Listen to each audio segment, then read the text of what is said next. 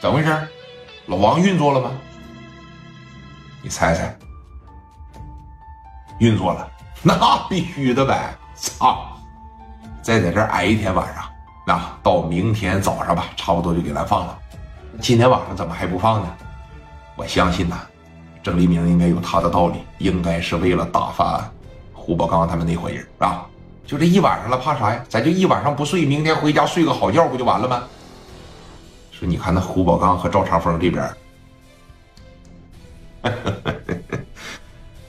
出了狱以后第一件事先给哥几个挥挥手，打一回就得给他打怕，能明白吗？明白了，啊，明白了，明白了。这一说明白了，那个。阿 Sir 兄弟，能给盒烟吗？明天早上我就出去了，亲自打好招呼了，给他们把铐子都解开吧。只要先别出这个屋，乐意抽点抽点，乐意整点啤酒在这喝点。哥几个当时吧，在这屋里边就抽上烟了。那你说这刚一抽上烟吧，眼瞅着时间这就来到晚上了。这一来到晚上，赵长青憋的都已经不行了，哥，领着二三十号人呢，在这跃跃欲试啊。胡宝刚、赵长风都说了。聂磊现在在号里边啊，打死他，他现在也出不来了。最起码到咱们伤好之前，聂磊绝对是出不来。他手底下有个小兄弟叫张富贵啊，那天呢扎了我一刀。我希望你现在马上到市南过去给我挥挥手去。那这一说要打仗，哎我操！赵长青心里边，这种练过的人，一旦要是拿你当个当个沙袋打。那基本上你就是嘎嘎与嘎子了。赵长青当天晚上得带着二十多个人奔着市南中心医院就去了，五六个人在这守着张富贵你不能说聂磊没拿张富贵当人呢，对不对？也派了说好几个人在这守着，手里边拎着大开山啥的。这对于一个小兄弟来说，兄弟的兄弟就已经完全够用了。我说的对吧？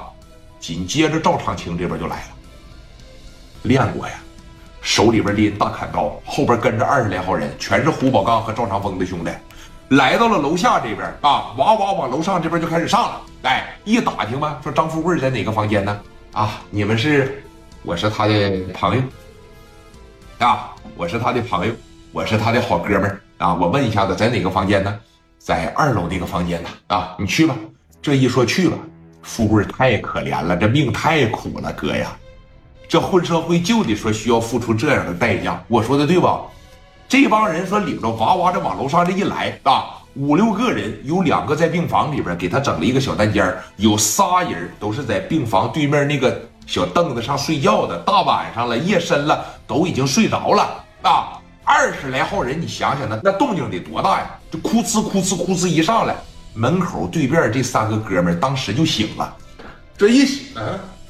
往这边一瞅，哎，别挨了！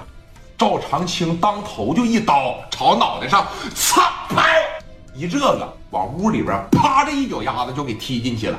富贵当天晚上一共就还有一瓶液，输完这一瓶液，我就能好好的睡觉了，我就能喊护士了。